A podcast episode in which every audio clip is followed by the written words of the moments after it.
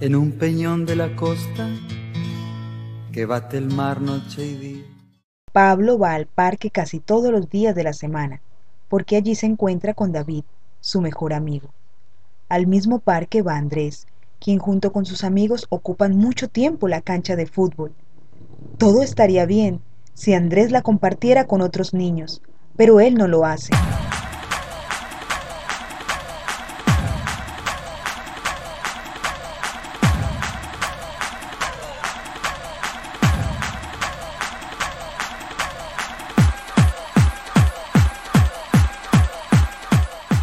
Casi todas las tardes Pablo se sienta a verlos jugar y pasado un rato le dice a Andrés, por favor, déjanos jugar en la cancha, es nuestro turno y tú y tus amigos han jugado lo suficiente.